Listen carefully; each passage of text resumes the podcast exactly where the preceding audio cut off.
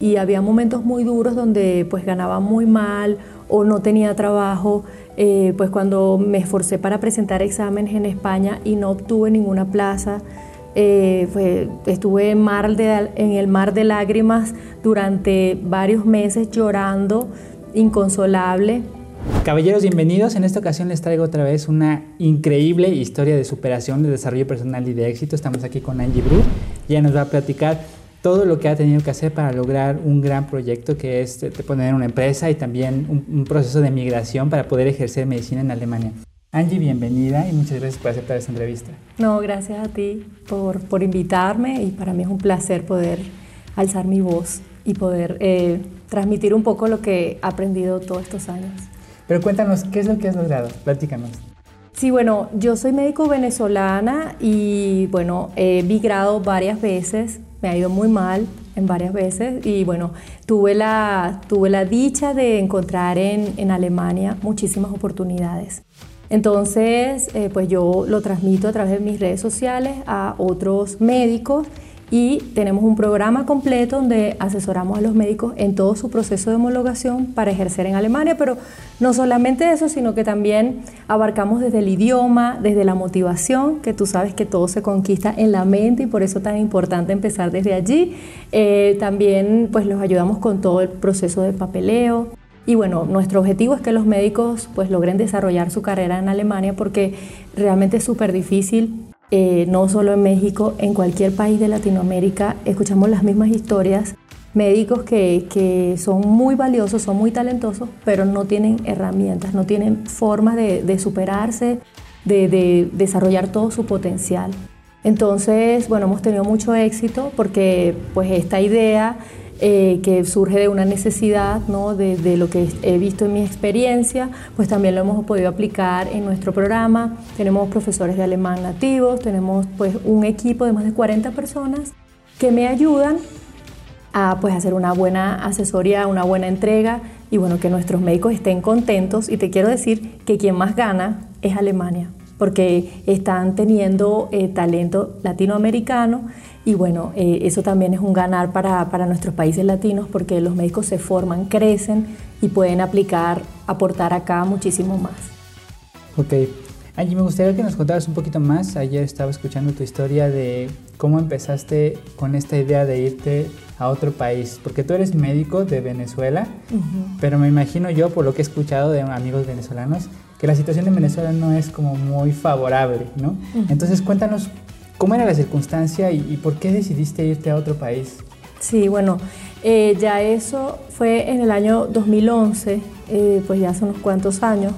Eh, yo pues veía que, realmente poder desarrollar mi carrera iba a ser muy difícil y entonces pues me pongo a plantearme este, como la opción de migrar, ¿no? ¿Qué otro país me puede permitir? Porque en Venezuela en ese momento, aparte de la inseguridad, que eh, pues no te sentías bien en ninguna parte, no, no, no, no había eh, tranquilidad.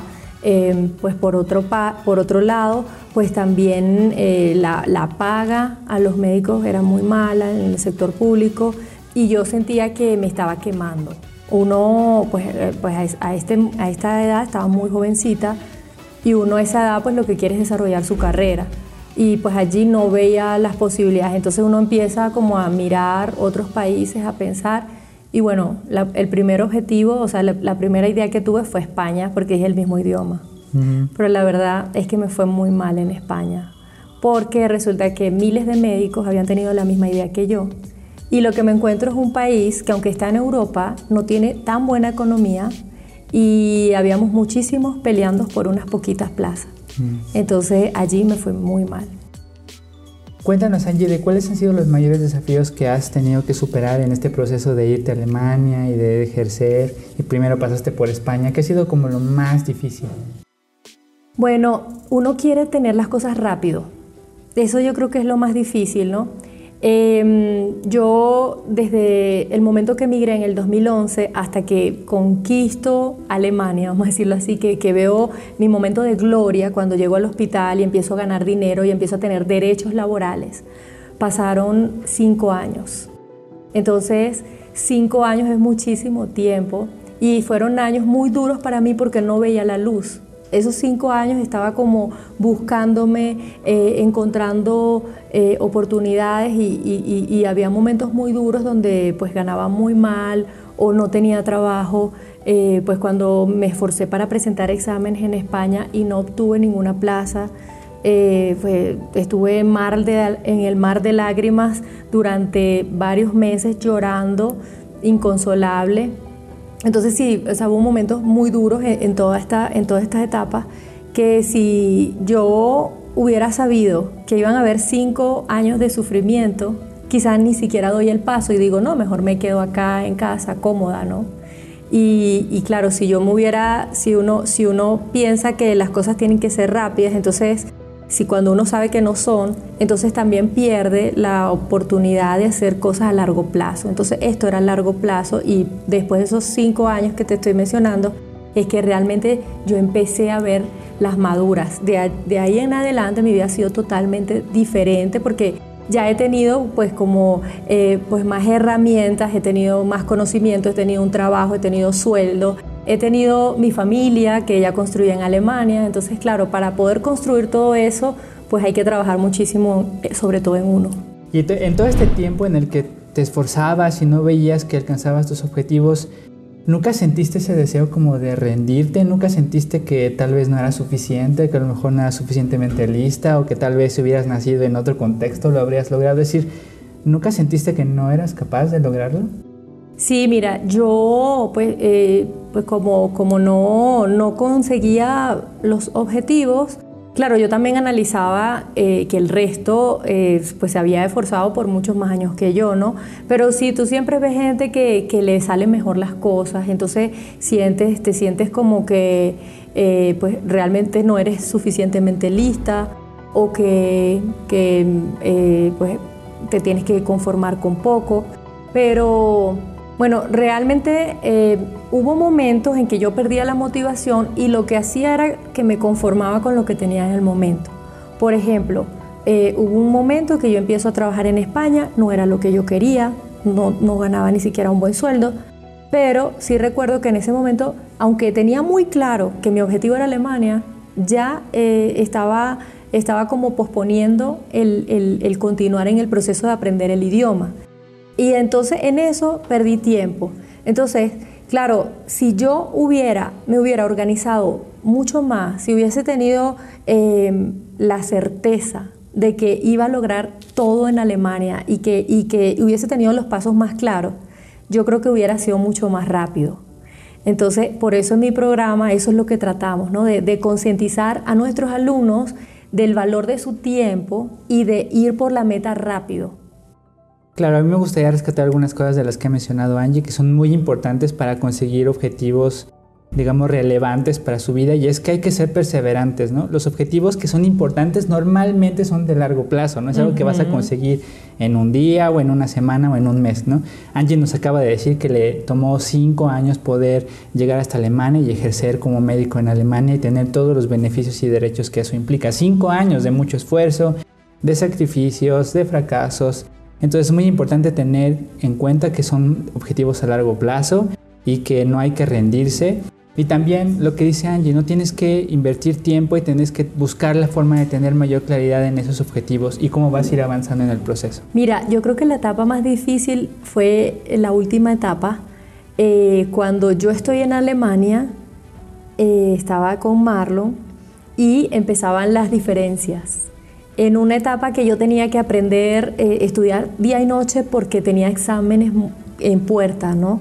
Y, Marlon también estaba pasando por un momento difícil de su vida porque se, había divorciado, entonces pues, esto le había afectado mucho también. Entonces eh, estábamos pasando por momentos muy difíciles y yo decía, ¿a dónde me regreso? A Venezuela no podía porque todo estaba demasiado mal en el país. Entonces se me olvidaba y ahí me tranquilizaba y seguía adelante. Entonces, eh, pues yo creo que en, todas las, etapas hay momentos difíciles, incluso cuando ya estás por, por lograr la gran meta, también hay momentos que, que sientes que ya no puedes. Sino como que justo ese momento en el que estás ya cerca de la meta, pero todavía no lo consigues, creo que es el momento más difícil donde uno se vuelve más impaciente. Angie, por favor, dinos cuáles son las habilidades o cualidades que crees que más te han ayudado, que más te han dado beneficios para ayudarte a llegar hasta donde estás. Bueno, eh, primero que nada, eh, bueno, yo creo que soy muy, muy creativa, no soy muy organizada, por un lado, pero sí soy muy creativa, entonces siempre estoy como que buscando cómo solucionar, cómo hacer cosas diferentes, eh, qué hacer nuevo. Eh, creo que me aburro fácilmente en ese sentido, entonces siempre he estado como buscando cosas nuevas. Eh, por otro lado, pues siempre me ha gustado la lectura y bueno, a través de la lectura también he aprendido de superación personal y, y todas esas posibilidades, ese mar de posibilidades que tiene cada uno de nosotros cuando, cuando creemos nosotros mismos.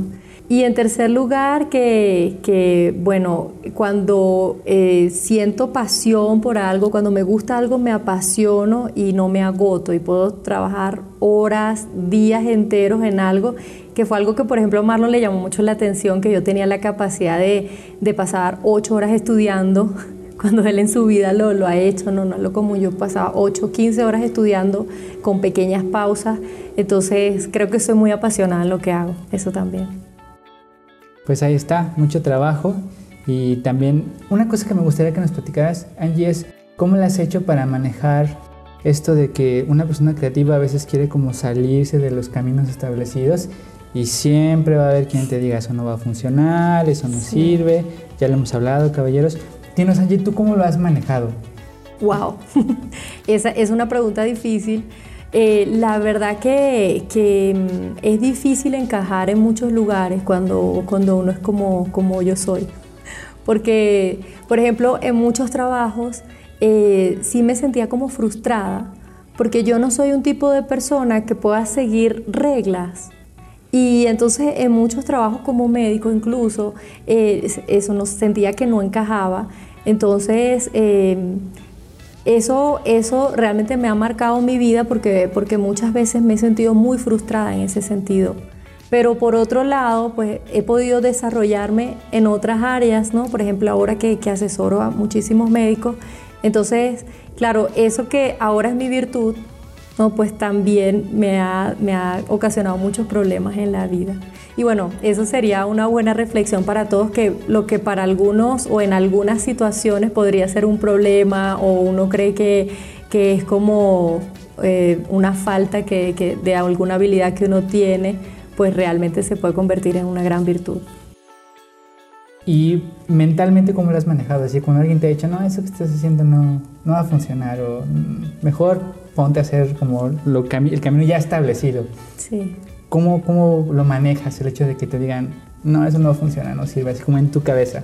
Sí, bueno, es increíble que, que, las mismas personas que están cerca y que más nos quieren son los que a veces más nos quieren proteger y, y, quizá mi mamá en su, intuición, en su, intuición de madre que vio que yo como que me, me apartaba mucho de, de, lo regular, eh, ella es la que más me decía que, que, que me quedara tranquila en España y que no buscara cosas nuevas en Alemania que ya estaba bien, que no tenía nada que hacer y, fíjate, si yo le hubiera hecho caso a mi mamá, eh, pues probablemente no estaría aquí haciendo todo lo que estoy haciendo, que, que, me, que me siento realizada, ¿no? Me hubiera quedado como, como ahí rezagada, como, como conformándome con poco.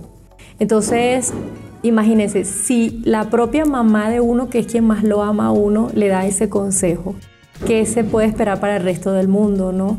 Entonces, eh, yo creo que es muy difícil, eh, creo que lo más difícil en todo esto es, creer en uno mismo y, tener muy claro que lo importante no es si llegaste o no, porque eso solamente lo vas a saber al final, si lo lograste o no. Lo importante es que te mantengas en la lucha y que puedas decir, lo di todo, lo di todo de mí y lo logré o no lo logré, bueno, eso ya llega después, pero en el proceso es cuando creces, cuando te transformas, cuando te muestras a ti mismo todo que, todas las cualidades que tienes y todas las capacidades que has podido desarrollar.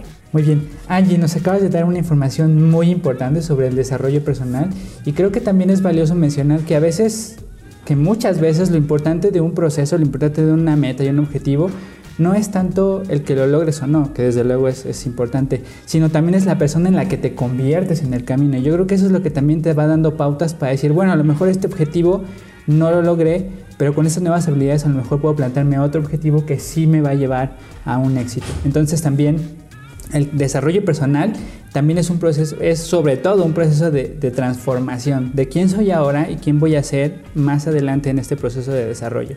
Y yo creo que Angie es un gran ejemplo de cómo va cambiando tu forma de ver el mundo, tu, confianza en ti mismo, la confianza en lo que puedes lograr. Y creo que eso es algo muy importante que todos podemos eh, aprender de Angie. Angie, dinos, eh, ¿Cuáles han sido los mayores eh, fracasos que has tenido? Así que digas, híjole, esto sí no me lo esperaba. ¿Y cómo, has, cómo te has levantado de eso? Porque muchas veces cuando uno fracasa, lo que uno piensa es, a lo mejor ya lo dejo aquí, y me pongo a hacer otra cosa, me pongo, no sé. A ver, mira, yo creo que esa ha sido una de las grandes virtudes que tengo, que los fracasos nunca los he visto como fracasos, sino que han sido mis mayores aprendizajes. Fracasos tenemos todos los días, o sea, todos los días meto la pata, todos los días cometo errores. Y yo, eh, yo creo que si, si, pudiera diferenciarme con las otras personas cuando analizo eh, cómo actúo, es que eh, me pongo a revisar todo el tiempo si lo que hice estuvo bien o no, cómo podría mejorarlo. Entonces, eh, esto me ocupa mucho tiempo y a veces desgastante. De hecho, te respondo y luego sigo pensando en lo que hubiera podido hacer, ¿no? Pero realmente es que esto es lo que yo les quiero decir a todos los que están escuchando este video, los que están viendo este video. Yo creo que lo más importante en la vida es aprender de los errores. Es que es lo único, es lo único que te, que te ayuda a superarte cada día. Bueno, hoy no logré lo que quería, hoy cometí este error, mañana lo voy a hacer diferente. De hecho, si te lo anotas, incluso va a poder ser mejor porque eh, no todo el mundo tiene la capacidad de ver los errores o, o, muchas personas no les gusta ver los errores, ni siquiera, ni siquiera asumirlos como errores. Pero ese es el proceso de, ¿no? de autoaprendizaje más importante que se puede hacer día a día. Ahí está, es importante porque mucha gente, mucha gente le tienen pavor a los errores, tienen pavor a equivocarse y a que otros vean que se han equivocado, pero es que es parte del proceso. De hecho, me, pareció muy interesante el análisis que, que decía un autor de un libro que decía, mira, si tú quieres crecer en cualquier área, lo primero que tienes que hacer es darte cuenta que no estás haciendo las cosas tan bien como podrías. Es decir, tienes que darte cuenta que hay áreas de, de mejora, como le llaman los psicólogos, ¿no? Entonces, si tú no quieres aceptar que estás haciendo las cosas mal, si tú no quieres aceptar que te estás equivocando, si no quieres aceptar que otros lo están haciendo mejor, no hay manera de que haya un desarrollo personal, porque tienes que primero darte cuenta de que hay formas mejores de hacer lo que estás haciendo. y, en el camino también vas a tener que aceptar errores, que es difícil, las críticas y los errores, pero es, ese es el lugar donde se aprende y donde más se crece. Angie, dinos cómo has administrado tu tiempo, familia, amigos, ocio, para llegar hasta donde estás ahora. Bueno, como no soy muy organizada, esto me ha costado muchísimo. Por eso es que en nuestro programa tenemos la productividad como parte del tronco, o sea, lo más importante del programa prácticamente. Em, bueno, yo eh, para organizarme pues me ha costado mucho. Entonces, lo que, pues lo que he hecho, yo creo que lo he compensado con trabajo doble. Eso por un lado. Eh, hoy en día, pues ya yo he entendido que el tiempo, administrar el tiempo es tan importante que es lo que te permite poder tener un descanso y poder tener mejores ideas, poder tomar mejores decisiones. Entonces, eh, eh, el, administrarse bien el tiempo, pues pasa por, eh, bueno, tener cada día claro cuáles son los objetivos del día, qué tienes que hacer en el momento y qué puedes posponer. de esta manera, pues pues he tenido eh, momentos de, o sea, mis momentos de, por ejemplo, eh, fines de semana, o sea, los momentos de descanso, eh, trato de que realmente sean momentos de descanso. Esto ha sido para mí un gran reto poder separar el descanso del trabajo. En personas obsesivas con el trabajo como yo, es muy difícil separarlo. Entonces, yo he estado incluso trabajando con psicoanalistas que me han ayudado a poder separar eso porque realmente cuando cuando, cuando separas lo que es el trabajo del descanso, puedes cerrar los ojos y dormir en la noche. Y yo pues era una persona que toda la noche pensaba en lo, lo que había hecho bien o mal en el trabajo y lo que tenía que hacer el día siguiente. Entonces, em, he hecho, muchos ejercicios para poder eh, separar esas cosas y, y, yo creo que hoy en día lo estoy administrando mejor. he aprendido más el valor del tiempo libre, pero el tiempo libre una vez que con efectividad pues logras hacer todas las tareas diarias. Entonces eso pues me ha ayudado a tener la mente más clara y poder rendir más para mi equipo.